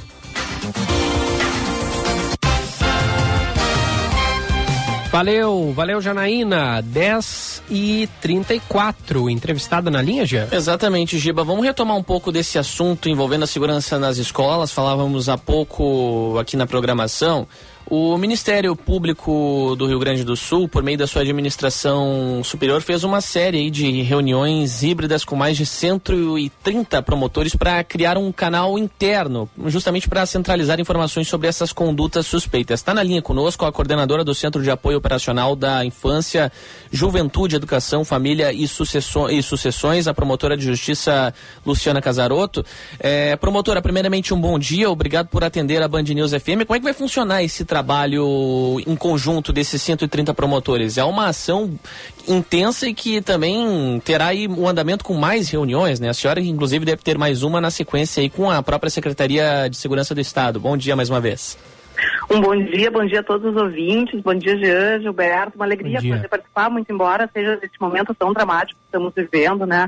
Bom, a questão toda do Ministério Público, ela se envolve nessa engrenagem que faz toda parte a questão da educação, a questão da segurança pública. Estamos, digamos, em alerta para que não haja nenhuma ocorrência do estado do Rio Grande do Sul. Não há nenhum motivo para grandes alardes, né? Então, está sim preocupado com a questão, porque afinal de contas tivemos esses atentados em São Paulo, em Santa Catarina, então não vai ser aqui no estado que nós não iríamos ficar alerta como está o país inteiro. Mas a situação é de controle, não há motivos. E este canal interno do Ministério Público, que é para os membros do Ministério Público, é justamente para retomar, ou melhor, para fortalecer esse fluxo de informações para que sejam mais agilmente compartilhadas. Afinal de contas, essas situações são todas muito graves quando acontecem e precisa da agilidade das forças de segurança. E é nesse esforço que o Ministério Público contribui com a sociedade. Promotora, é, esse canal interno de comunicação, né, para centralizar o, os relatos de condutas suspeitas nas escolas, abastecer o núcleo de inteligência com essas informações, eles assim, é, é, me parece que eles são para para atuar em, em, no sentido de ameaças que estão acontecendo, porque a gente viu, né, no ataque lá à creche de Blumenau, é, durou questão de, de, de, de, poucos minutos, né, aquele, aquele ato. Então, é, é difícil a gente também ter a, a garantia de que não tem é, como acontecer de novo, porque é muito difícil prever e impedir um, um, um ato desses, né? Muito difícil, muito difícil. E, inclusive, é muito difícil separar o joio do trigo, né? O que, que de fato é uma bobagem, o que, que pode não ser bobagem. Então, nessa questão do alerta atual, é para que nós tenhamos bastante cautela com os nossos adolescentes. Então, o que, que estão vendo nas redes? Quais são os amigos que estão falando? Muitas vezes os pais acreditam que estão ali vendo uma série, né? Já estão olhando alguma coisa no celular com um grupo de amigos conhecidos e não estão. Podem estar sim se envolvendo com outras pessoas que não são conhecidas e podem fazer algum tipo de, de incitação, né? De, trazer essa questão assim. E nas escolas a nossa preocupação é de que se fale, né? Fale bastante sobre quem está assim, essa questão do bullying, né? Já é muito preocupante. Então assim, quem é que né, para que nós não tenhamos esses perfis que se isolem, que fiquem tristes, que não consigam falar. Então, é claro, Santa Catarina é um pouco diferente, mais fora da curva, uma pessoa fora da comunidade escolar, mas vocês têm em mente que é um trabalho bastante gigantesco e que tende a haver esse fluxo de informação com todos os envolvidos. É nesse sentido que nós estamos trabalhando, dessa colaboração entre as instituições e a sociedade.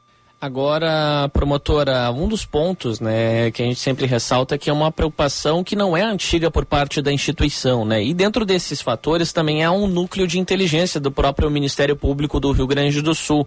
É, esse canal interno ele vai centralizar essas informações, esses dados envolvendo as condutas suspeitas nas escolas através desse núcleo e como é que vai como é que vai se estender também essa parceria do próprio Ministério Público em relação às, a, aos demais órgãos, né? A gente sabe que tem as secretarias municipais de segurança e até e bem como educação, assim como nos órgãos a nível a nível estadual, né? A gente sabe que é uma parceria que será intensificada e que que chama a atenção também, né, promotora?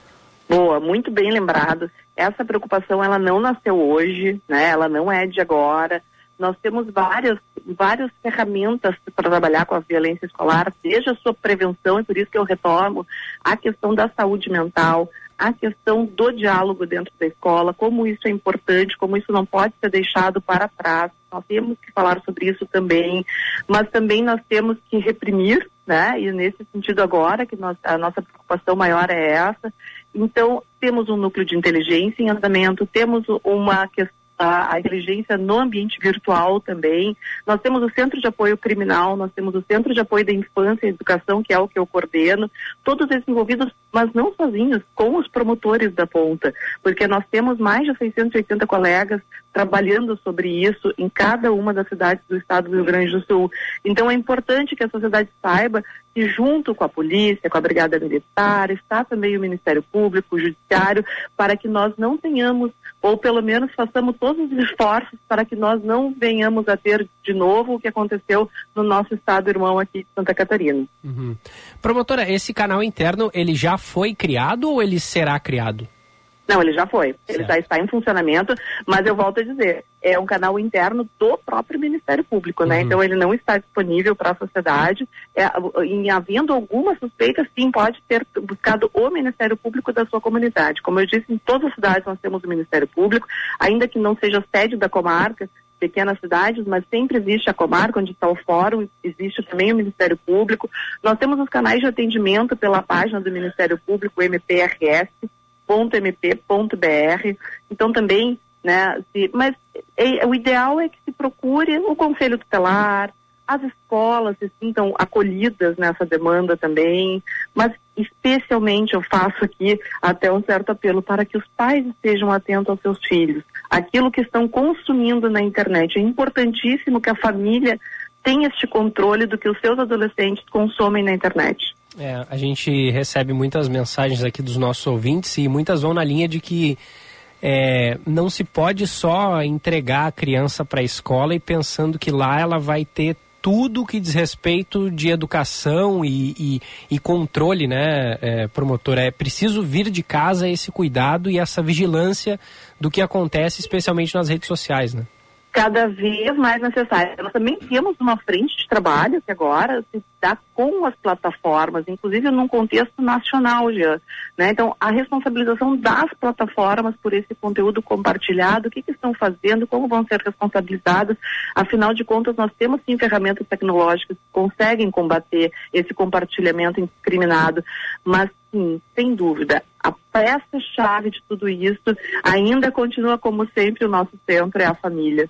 Né? A família tem que estar atenta. Não há, não há por que achar que aquilo que o adolescente faz né, num quarto não esteja em risco. Sim, ele pode estar. Aqui um adolescente que não fale, que não converse, que não exponha o que está acontecendo. É importantíssimo que os pais estejam atentos e não achem que porque ele está num quarto ele está salvo. E aqui eu também trago uma campanha do Ministério Público nessa mesma página que eu falei, o mprs.mp.br, barra infância sem acento, nós temos ali o material que é a cartilha Faligia.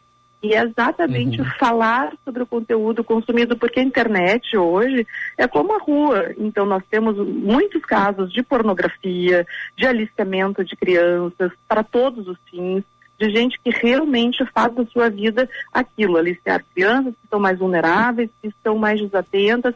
Então, é importante que os pais estejam sim atentos, não achem que a escola vai resolver tudo. Aliás, já, ninguém vai resolver tudo. É tão grande o desafio que se não houver essa colaboração de todos, nós não vamos chegar ao fim tão cedo dessa tragédia. Promotora Luciana Casaroto, é, o Ministério Público do Rio Grande do Sul pretende também trabalhar em conjunto com as secretarias de educação municipal, estadual, bem como as de segurança? Já trabalha. Está até a tua fala, isso não é de hoje.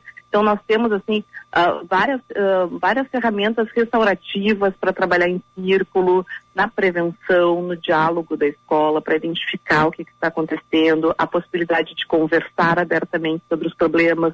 Nós já temos todo um trabalho de segurança com a Secretaria de Segurança, com a Brigada Militar. São várias as frentes.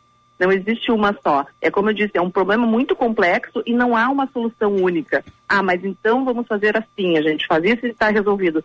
Não existe isso.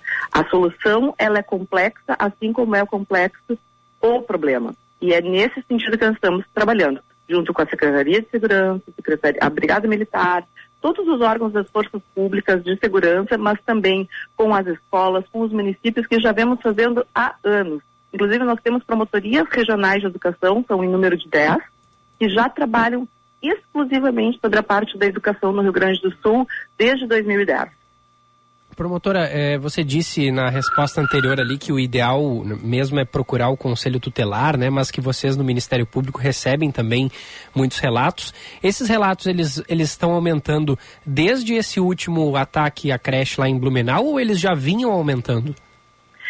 Eu não tenho esse número preciso, na verdade, né? Porque isso vem de uma cadeia de informações, é esse fluxo que se buscou agilizar para que se identifique, se mapeie as situações e consiga trabalhar regionalmente, localmente, onde é mais franco, onde é mais necessário. Isso já está acontecendo. Durante a Páscoa nós tivemos um trabalho incansável em relação a isso, né? Então, mas de muito tempo não, não teria uma segurança de que está aumentando, mas algo intuitivo nos diz que sim, né? que essas ocorrências com a internet, na medida em que o acesso à internet mais livre fica mais fácil, ele sim aumenta. É importante então que não, não se crie um clima, um clima de alarde, de pânico, porque não é o caso, Jean. Não é o caso. Isso já vem acontecendo há muito tempo. Nós estamos à frente, estamos no controle, mas de fato é importante que as famílias estejam atentas, né? Vejam o que os adolescentes estão fazendo. O caso das escolas, as escolas já têm todos os contatos, tanto com a Secretaria Estadual de Educação quanto as suas secretarias municipais, quanto com as escolas privadas, né? Todas essas já têm um contato muito próximo com o Ministério Público, então se acredita que nessa colaboração mais centralizada agora nessa questão, nós vamos conseguir fazer frente a esse desafio que não é fácil. A, gente até estava ouvindo mais cedo o psiquiatra, colunista aqui da Band News, Daniel Barros, ele afirmando que, apesar desses ataques, né, promotora, é ainda é, claro, muito mais seguro que o jovem esteja na escola do que fora dela, né? Então a gente não ah, pode deixar sim. que esse sentimento tome conta de que as pessoas pensem que levar os seus filhos para a escola é, eles vão estar tá, assim em perigo, sendo que na rua eles estarão mais vulneráveis, obviamente, né? É, é que nesse momento, infelizmente, uh, brotam essas soluções simplistas, né, Jean? Então, assim, vamos encapsular tudo, uh, não vamos mandar o sistema. É absolutamente irreal isso. Nós temos, inclusive, o Ministério Público trabalha o oposto a isso. Nós precisamos que mais jovens estejam na escola, que mais crianças estejam na escola. A escola é um ambiente, sim, seguro, é um ambiente em que nós vamos fazer frente sem a educação. Aí sim, né, já Aí se cada um ficar e na sua, na sua casa, bom, aí a gente perde total controle do que está fazendo. Essa é a questão. A escola, ela é libertadora também para isso, para que esses problemas venham à tona. Então não há qualquer motivo para isso, não existe. A questão é, nós temos que estar atentos, mas sem pânico. Não há, não, não, não vejo razão nenhuma para não levar os filhos na escola. Mas claro, todos nós, mães e pais, temos essa aflição, mas para isso, nós temos também as instituições que estão funcionando.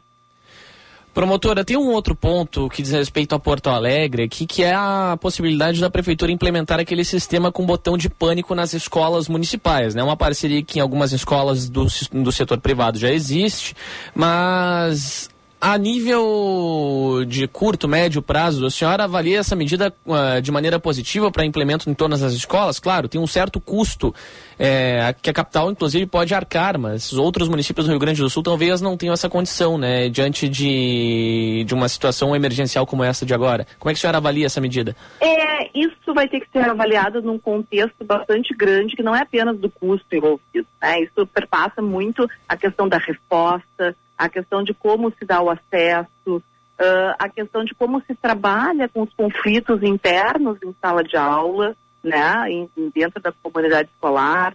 É uma, não, eh, sim, se sabe de algumas estratégias que em outros estados já estão caminhando para isso, talvez seja uma boa estratégia, mas sem sombra de dúvida isso vai ter que ser discutido de uma forma bastante ampla, com muitos atores envolvidos, para que não haja, inclusive, uma frustração. Mas me parece que sim, talvez seja uma alternativa a que venha a ser discutida para frente.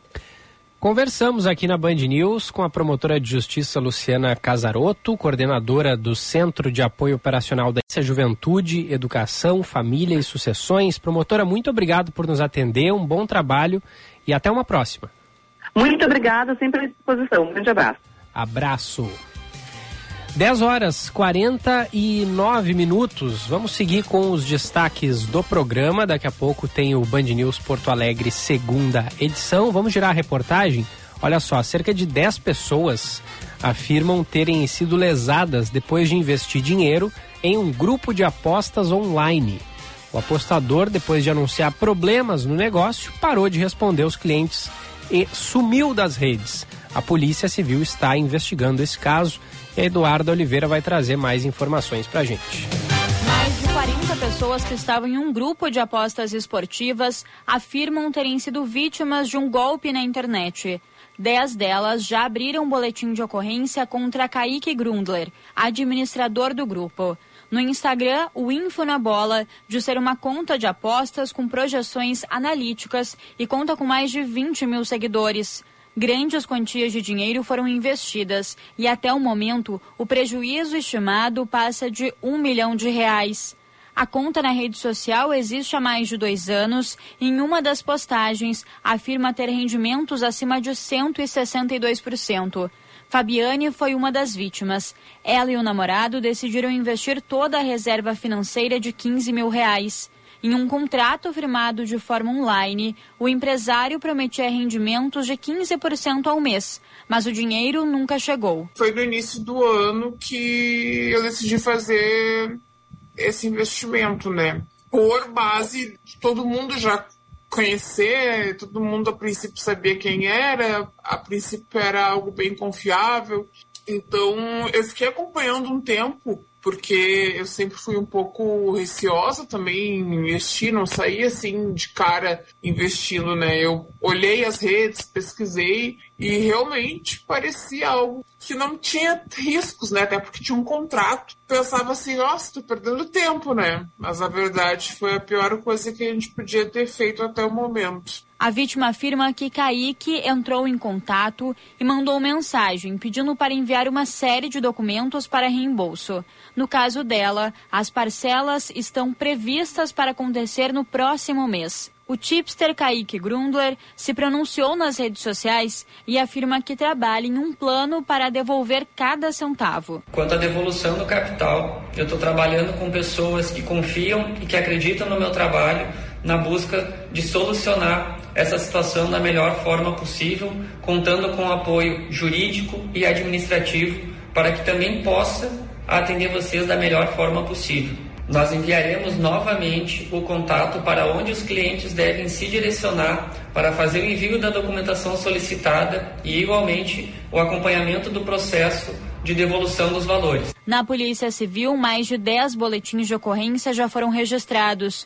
O delegado Tiago Albecho, especializado em crimes cibernéticos e que apura o caso, aponta que a investigação ainda está em fase inicial. Se a falta de retorno do investimento decorre de um investimento mal feito, na medida em que essa empresa se colocaria como uma espécie de intermediária e de apostadora, ou seja, se o prejuízo porventura experimentado seria é, com base num insucesso nas apostas realizadas ou se efetivamente se valia aí essa, essas, esses investigados é, de algum subterfúgio para obter o dinheiro dos investidores já com a intenção deliberada de efetivamente ficar com esses valores e causar prejuízo. O outro sócio, Diego Sausen, nega ter acesso às contas e diz que seria apenas um sócio investidor.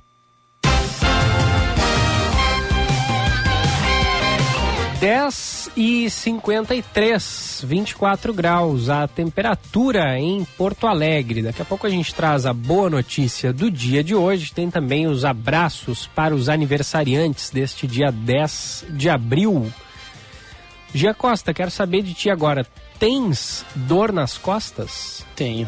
É mesmo? Tenho. Que idade tu tem? Tô com 26. 26. Eu tô com 27. Também sinto dor nas costas. Oito em cada dez pessoas dizem ter dor nas costas. A gente vai ouvir a reportagem do Alan Dantas, que ele vai trazer que mais da metade das pessoas que têm dor nas costas tem menos de 50 anos. Olha só. Opa!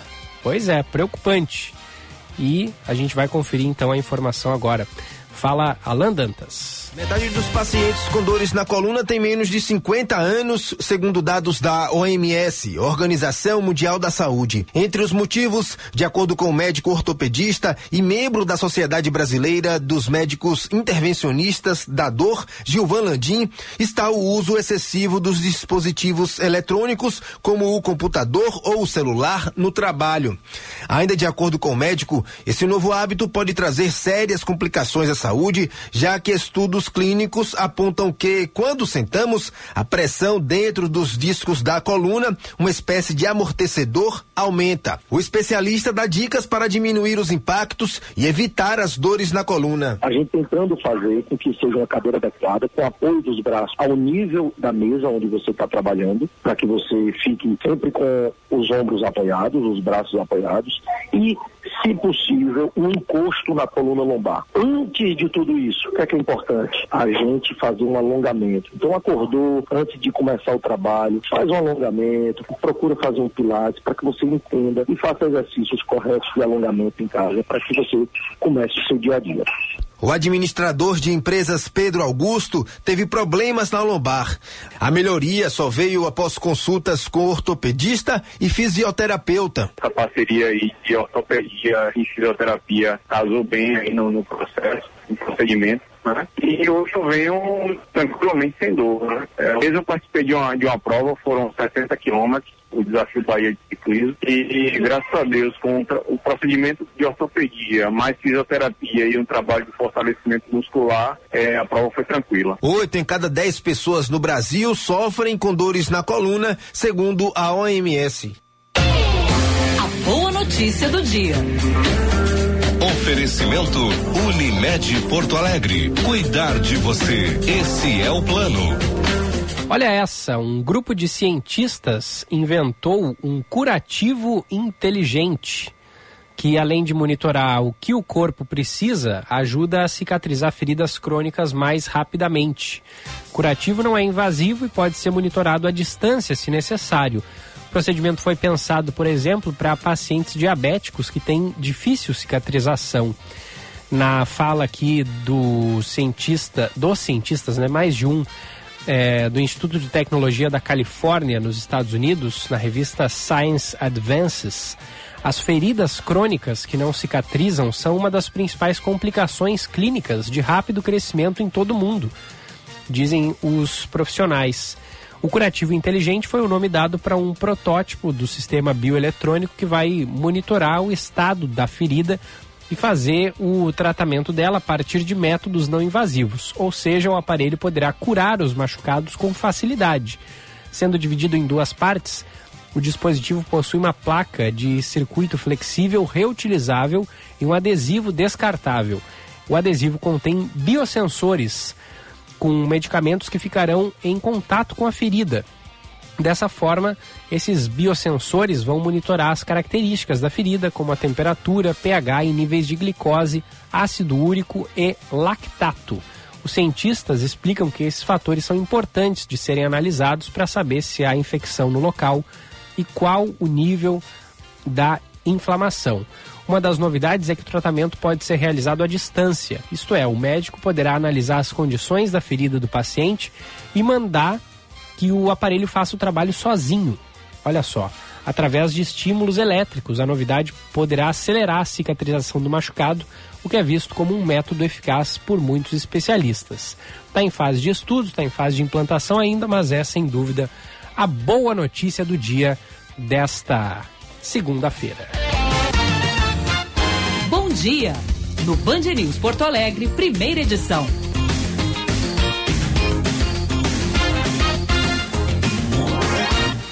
Aniversariantes de hoje, recebam aí o abraço e o carinho do primeira edição. Parabéns para o Rubens Alencar. O Derli Queiroz está de aniversário hoje também. Quem mais? A Elaine Ayala, a Janete Escuro, a Vanessa Silva, o Gilberto Silveira, a Juliana Paiani, o Júlio Fernando Medeiros Algaier. Ontem fizeram aniversário a Gabriela Viana, a Andiara Maciel, o Norton Marcon e a Vitória Schneider. Parabéns a todos, felicidades. Hoje o meu bom dia vai para Letícia Saldanha e para Karine Pedroso, Giba. Parabéns a todos. Faltam 30, 20 segundos agora para as 11 da manhã, não há tempo para mais nada. Vem aí o Band News Porto Alegre, segunda edição. Hoje eu tô fora, Vou, vou tomar um ar aí, vou fazer umas. Gravações? É, né? um, um pessoal. Vai aparecer na TV, fiquei sabendo. Pois é, cara. O, pro novo Band News, primeira edição, vai começar na outra, sem ser na próxima, na outra segunda-feira, né? Dia 24. E aí tem chamadinha, tem gravações de, de, de spots que vão rodar, de chamadas na TV. E vou fazer isso hoje então. Fica a cargo do Gia Costa e do Guilherme Macalossi, que já está por aqui o Band News Porto Alegre, segunda edição de hoje. Eu volto amanhã às sete e meia. Obrigado pela sua audiência.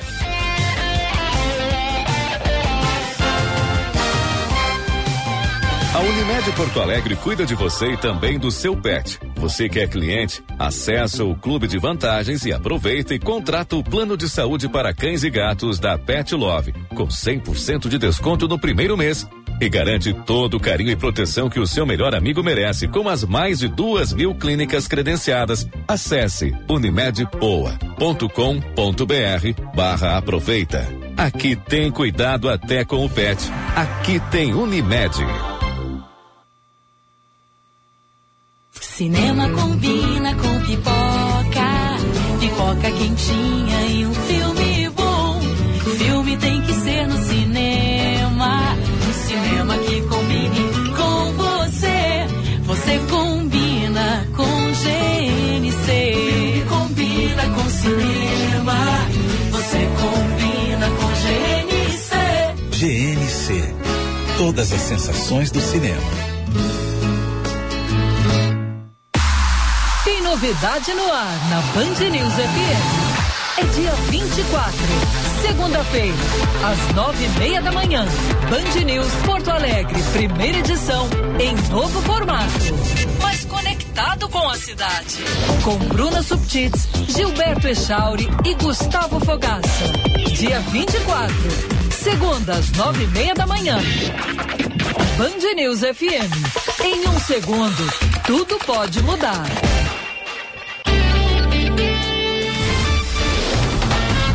Você ouviu Band News Porto Alegre, primeira edição.